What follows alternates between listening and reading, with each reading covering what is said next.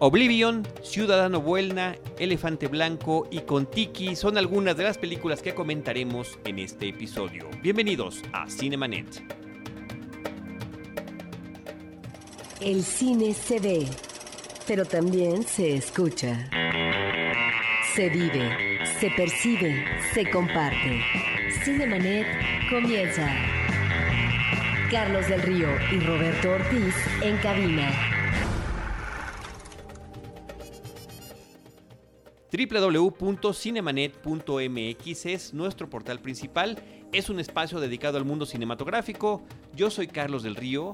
Les saludo a nombre de nuestro equipo de producción, de Paulina Villavicencio, de Ever Espino y del apoyo que nos brinda Filmen. Y saludo a Roberto Ortiz. Carlos, eh, películas sudamericanas, mexicanas y suecas están en cartelera. Roberto, primero vamos a hablar de una cinta que curiosamente se está estrenando en diferentes países una semana antes de su estreno en los propios Estados Unidos, donde fue producida eh, y en parte filmada. La película se llama Oblivion, es del director Joseph Kosinski. Él es el que nos trajo esta película de Tron el legado, Tron Legacy, apenas en el 2010. Vuelve una vez más a incursionar al terreno de la ciencia ficción. Lo hace adaptando su propia novela gráfica. Eh, este director tiene antecedentes de arquitectura, de diseño, es un hombre muy vinculado por completo a la cuestión visual, a que las cosas funcionen. Y en esta visión de un futuro post-apocalíptico futurista, nos está brindando cosas que resultan muy atractivas. Por una parte, es una historia que sí, ciertamente ha sido contada en diferentes ocasiones. El último hombre sobre la Tierra. La Tierra ha sido devastada. Nos indican tanto en el tráiler como al inicio de la cinta que hubo una lucha contra una civilización extraterrestre y que aunque se ganó la guerra, perdimos el planeta. Los humanos se han trasladado a uno, a uno de los eh, satélites de Saturno y quedan una pareja de eh, personas que están dándole mantenimiento a la tecnología que el ser humano ha dejado para recolectar tecnología. Eso es lo que se nos platica al inicio de la película. Como te decía, la historia del último hombre sobre la Tierra ha sido contada en varias ocasiones, pero eh, uno de los elementos a favor de esta cinta es que en la cuestión del el diseño de los artefactos tecnológicos, de las naves, de una motocicleta que emplea en algún momento el personaje, eran cosas que trataron de darle la mayor funcionalidad posible y que, eh, y que se usara lo... No, es inevitable no usar tecnología digital para los efectos especiales, pero que se usaran las mayores cosas reales, físicas, para la filmación y que parecieran funcionales, que tuvieran una justificación eh, tecnológica de energía solar, de ahorro de energía, de eficiencia y demás. Eh, la película, por otro lado, resulta derivativa de muchas otras películas de ciencia ficción.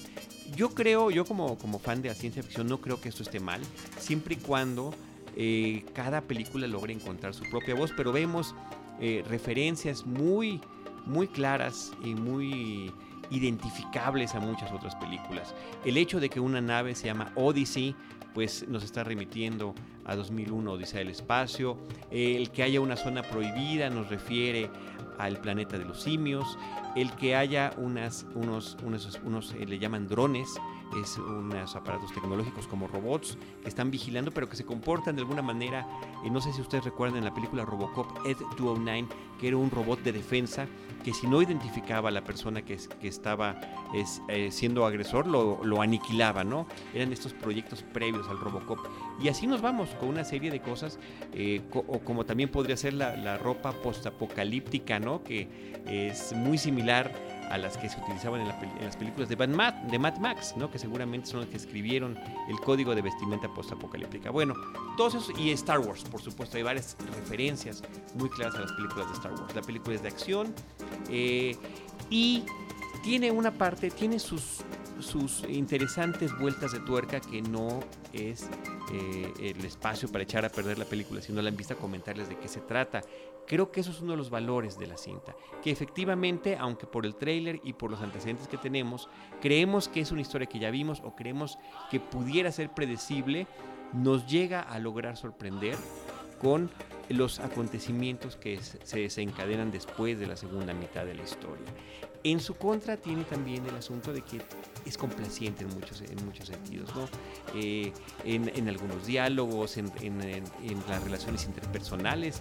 La película está protagonizada además de Tom Cruise, que es el personaje principal, el personaje de Jack, este hombre que brinda mantenimiento y que se mete en situaciones eh, pues de peligro durante su trabajo porque se supone que quedan algunos seres que se llaman scavengers, que son eh, aparentemente los extraterrestres que sobreviven por ahí en la Tierra y que están haciendo labores de sabotaje con la tecnología, con la tecnología humana.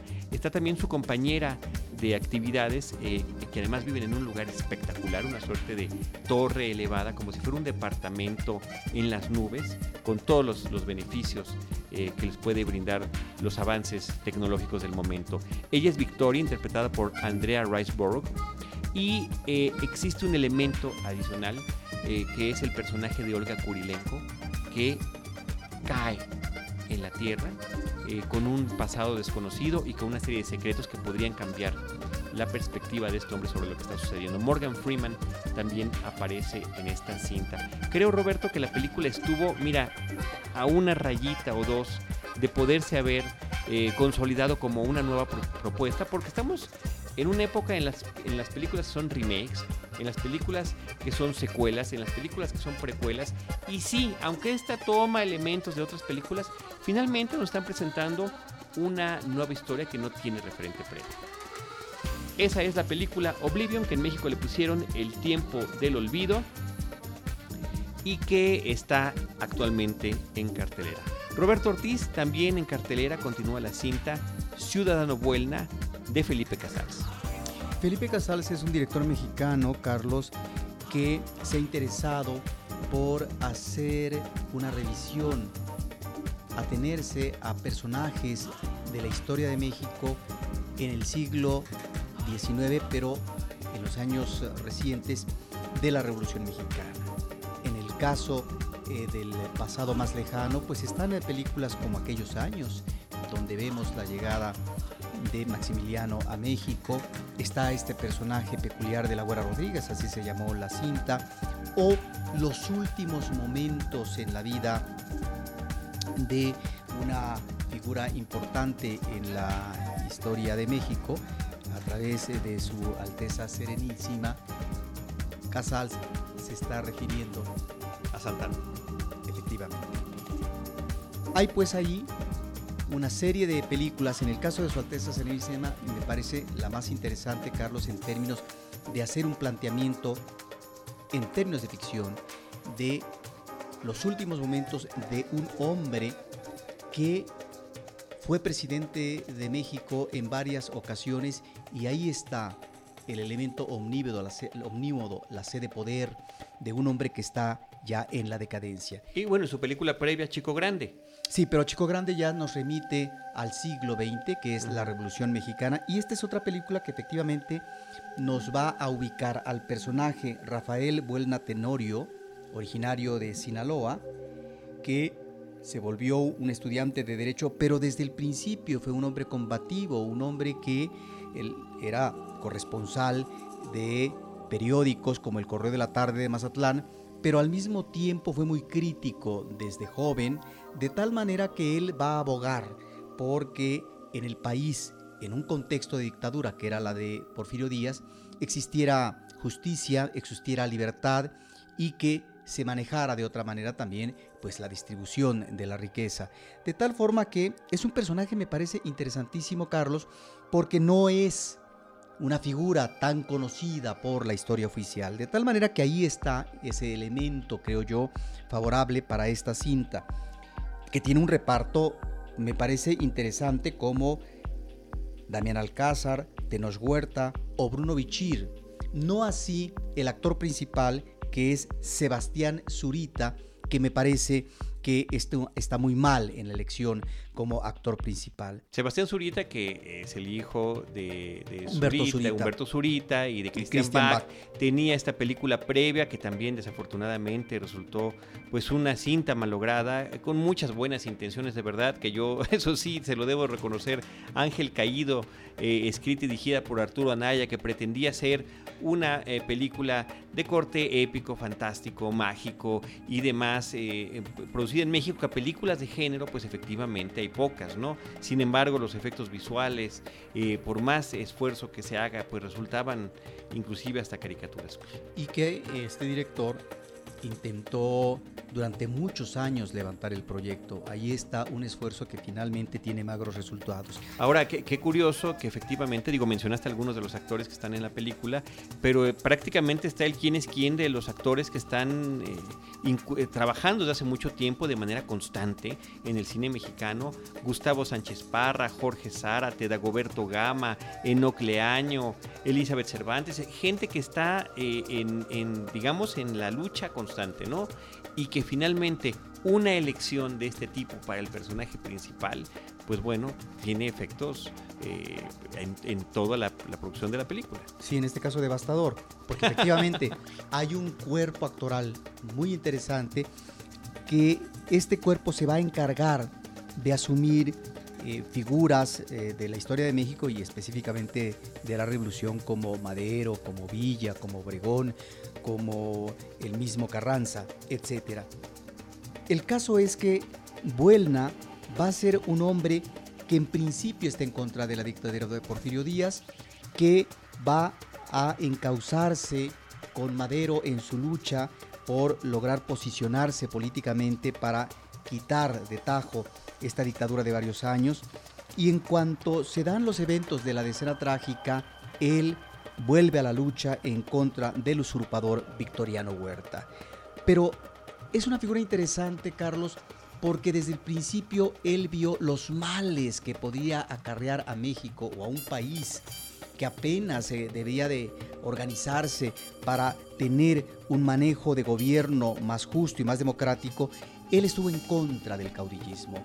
Y si algo se dio en la Revolución Mexicana fue ese caudillismo que llevó a matarse unos con otros, eh, que finalmente estaban en función de una causa y él ya veía estos intereses particulares y de grupo que finalmente no eran necesariamente tal vez los intereses de un país que apenas trataba de encontrar equidad. Y es ahí donde encontramos a este hombre que se va a volcar en contra de Carranza y de Obregón y que en la rebelión de la huertista de 1923 logra, porque fue un excelente militar y estratega que no se ve este tipo de cuestiones en la película, eh, ante tropas federales. Él, por ejemplo, es un hombre que llega a tener preso a un futuro presidente de México como Lázaro Cárdenas y que lo libera, cuando pudo a lo mejor haberle hecho otra cosa. Muere, esto es parte de la historia, este personaje de Rafael Buelna en una incursión militar en 1924. Realmente fue un hombre que muere muy joven, a los treinta y pico de años. Bueno, ahí es donde creo que el cine me parece muy bien que rescate este tipo de personajes que son desconocidos. Eh, no es que sean desconocidos por los historiadores, pero sí por la gente que ve cine y que siempre en el caso de sus referentes históricos son estos caudillos y estas figuras. Ahí es donde me parece que está la falla de Casals, porque este actor, Sebastián Zurita, es un actor muy tieso, que casi siempre está trabajando a través del discurso, es eh, no muy expresivo, está en poses físicas, es ahí donde se convierte un lastre lamentablemente este actor. Hay momentos, me parece que son interesantes, pero ante la falta de frescura, de espontaneidad de Sebastián Zurita, es que ciertos momentos vitales eh, eh, de la película no logran eh, ser del todo dichosos, como puede ser la convención de Aguascalientes. Y hay también el interés por parte de mm, Felipe Casals, lo cual me parece bien como intención, de abordar estos personajes, de los cuales ya se ha escrito bastante, con un matiz diferente. Y ahí es donde un hombre como Emiliano Zapata, que va a ser interpretado por un gran actor como Tenoch Huerta, bueno, pues este Emiliano Zapata lo vemos con un semblante de un hombre escéptico, un hombre desencantado, desencajado, porque ha sido traicionado en más de una ocasión. Pero cuando tú ves la tiesura de Tenoch Huerta, dices, pero perdón. De Tenoch Huerta no, de Sebastián Zurita. No, no, no, no, no. De Tenoch Huerta ah, interpretando a Emiliano Zapata. dices, perdón, pero tenía seguramente un alma interna, Zapata, que, nos diga algo. Es ahí donde la película se va cayendo eh, con estas actuaciones y este desperdicio de reparto actoral. Sí. Sí, definitivamente es impresionante. Ciudadano Buelna de Felipe Casals. Roberto Ortiz también está en cartelera, continúa la cinta Elefante Blanco de Pablo Trapero. Ricardo Darín es protagonista de esta película, este, este actor eh, argentino que lo hemos visto en tantas películas de Juan José Campanella principalmente, El secreto de sus ojos, Nueve Reinas, es un actor que también apareció en, El hijo de la novia, XXY. Eh, quizá uno de los actores o el actor más conocido argentino actualmente. Esta es una película de Pablo Trapero y que nos remite a un edificio que se conocía de esa manera Elefante Blanco en la Viga Lugano de Buenos Aires, en el sur de Buenos Aires, Argentina, que fue construido, Carlos, desde los años 30 del siglo pasado y que pretendía ser el hospital más moderno de Latinoamérica. Pero se quedó en obra abandonada, como sucede, y eso lo tenemos eh, de historia mexicana consabida, con toda una serie de proyectos faraónicos que terminan en eso, en elefantes blancos. Que así le llamamos aquí también en México. Exactamente. Digo, en algún momento lo que iba a ser el Hotel de México fue un elefante blanco aquí en nuestra ciudad hasta que finalmente se, se rescató en el, World Trade Center. En el World Trade Center. Bueno, la construcción queda a medio camino de tal manera que se vuelve una posibilidad de que sea ocupada como techo habitacional para la gente pobre. Y ahí es donde encontramos a los personajes principales. Está basada en hechos reales, pero también está de por medio de la ficción, por dos sacerdotes católicos, eh, Julián y Nicolás, que emprenden la gran lucha para que estos seres eh, pobres, marginales, encuentren cobijo habitacional en estos grandes espacios. Y claro, hay falta de dinero, eh, hay entrevista con la jerarquía eclesiástica, hay intereses políticos de por medio, está también el narco ya metido hasta el tuétano en cuanto a la distribución de la droga, de tal manera que no la tienen todas consigo. De eso trata la película, me parece que está bien como planteamiento de una situación difícil en donde la intervención de dos figuras, en este caso católicas, que uno diría que estarían en la filiación con la teología de la liberación, tratan efectivamente de solidarizarse, de solidarizarse con esta población para tratar de atenderlos en sus necesidades ah, eh, inmediatas, urgentes de habitación.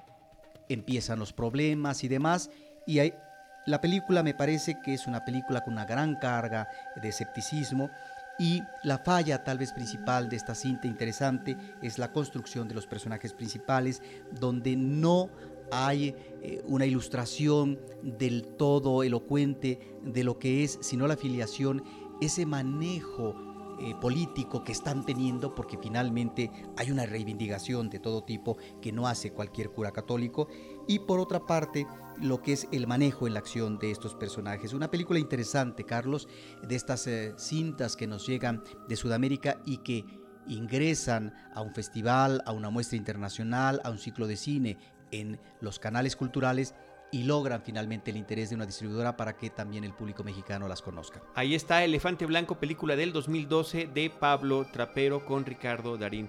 Roberto, finalmente la película con Tiki también continúa en cartelera. Esa es una de las cintas que en la última entrega de los premios Oscar estuvo nominada a eh, la categoría de mejor película extranjera. Esta participó por parte de Noruega, aunque la producción de la cinta es de Reino Unido, Noruega, Dinamarca y Alemania. Y la historia es verdaderamente impactante. Sí, porque esta es una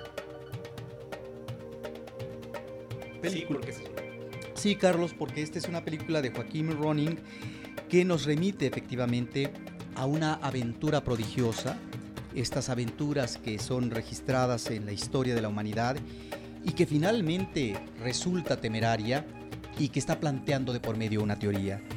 En principio, a partir de una balsa que se llama así, Contiki, en 1947, partiendo de un puerto de Perú, eh, un hombre al lado de cinco más, eran cuatro o cinco, Thor Heyerdahl, él decide hacer una travesía que va desde Perú hasta la Polinesia, alrededor de 7.000 kilómetros, para tratar de demostrar que desde la época precolombina había existido ya comunicación con estas culturas sudamericanas, que en el caso de Perú era la cultura inca, con los habitantes de Polinesia.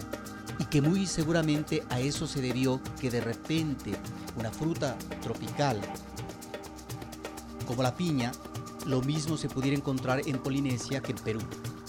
De tal manera que esta comunicación se tuvo que dar a través de la travesía, no de un barco, porque no se tenía en ese momento por parte de la tecnología de la cultura inca, pero lo que plantea el personaje Thor es que a través de una balsa podían haber navegado por el Ecuador, enfilándose por las islas, islas Galápagos, y que la balsa iba a ser llevada, conducida por los vientos de este a oeste y también por el movimiento de la marea.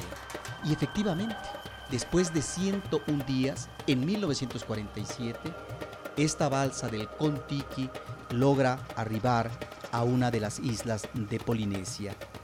Un recorrido de miles de kilómetros, Contiki es un nombre que se remitía a Huiracocha, un dios solar de los incas que tiempo antes, Carlos, había recibido el nombre de Contiki y ante la presencia de esta deidad que observa cuando joven Thor en Polinesia es que conecta y comienza a investigar y plantear esa posibilidad que pudo haberse dado de comunicación. Y ahí es lo interesante, Carlos, porque finalmente está en riesgo esta población de cinco hombres y la gran dificultad, no solamente para sortear el peligro, uno de ellos, eh, lo que era la presencia de tiburones, sino también la, eh, cómo podían evitar la tensión o superar los malestares, las contradicciones y sobre todo eh, lo que podía ser, si no el desencanto, la desesperación de que estuvieran fuera de camino. Me parece que ahí, en este caso, la película es contenida, no es una película eh, que apela a la espectacularidad de los efectos especiales propios de una película de Hollywood, pero ahí es donde yo creo que encontramos los elementos más interesantes de la cinta, eh, su sencillez narrativa, Efectivamente, Carlos, este grupo llevaba consigo radio para poderse comunicar si había una pérdida en el camino, llevaba relojes, mapas, llevaba cuchillos, sextantes, que a lo mejor no existían efectivamente en la época, mejor dicho, no existían en la época eh, de, eh, precolombina. Pero estos elementos no fueron determinantes para el resultado de tal travesía. De tal manera, Carlos, para finalizar, que como iba también un camarógrafo, creo que era un geólogo, y filma esta aventura, bueno, como resultado de esta proeza humana, se hace un documental que en 1951 gana el Oscar como mejor documental, pero al mismo tiempo este hombre que idea, que lanza esta propuesta y que logra concretar esta aventura, Thor Heyerdahl, él hace un libro que se vuelve un bestseller, que se traduce y que sale en más de 60 idiomas y que finalmente se vuelve un éxito mundial. No por nada tiene el nombre del dios nórdico Thor Heyerdahl. Ahí está Roberto esta película y que él es el que no sabía nadar, ¿verdad? Él no sabía nadar. Él no sabía nadar, además de que al lanzarse esta solo un noruego puede hacer esas cosas. Y seguramente los incas en su momento. Y hay un elemento anecdótico. ¿qué es, lo que está, ¿Qué es lo que está justamente probando o que probó finalmente de alguna manera, ¿no? En esta teoría que estaba lanzando. El dato que ibas a comentar. Sí, que este miedo al agua está en una anécdota infantil, ¿sí? porque el terror cuando de repente está en un témpano de hielo y se hunde de niño, Thor pues logran rescatarlo, pero a partir de entonces tiene un pánico al agua y a eso se debe posiblemente que él haya renunciado a este aprendizaje de nadar. Y bueno, ya veremos en la película cómo, en cuanto el público la vea, tiene que enfrentarse a una situación extrema eh, en su aterrizaje final por parte de esta nave del Contiki. Ahí está, Carlos, me parece una de las aventuras con un tratamiento muy diferente a lo que podría haber sido una película hollywoodense y que se da a partir de la coproducción de varios países uh, europeos y que es, me parece, una propuesta interesante. La, los directores de la película con Tiki son Joachim Ronning y Espen Sandberg. Roberto, esas son las películas que comentamos en este episodio. Oblivion, Ciudadano Vuelta, Elefante Blanco y finalmente la cinta de Contiki. Nosotros queremos recordarles eh, nuestra presencia en redes sociales. Si nos quieren acompañar también eh, fuera de la grabación del podcast, estamos en arroba cinemanet en Twitter, facebook.com diagonal cinemanet y en eh, YouTube estamos como Cinemanet 1. En cualquiera de esos medios y por supuesto en nuestro portal cinemanet.mx nos pueden encontrar y nosotros los estaremos esperando con cine, cine y más cine.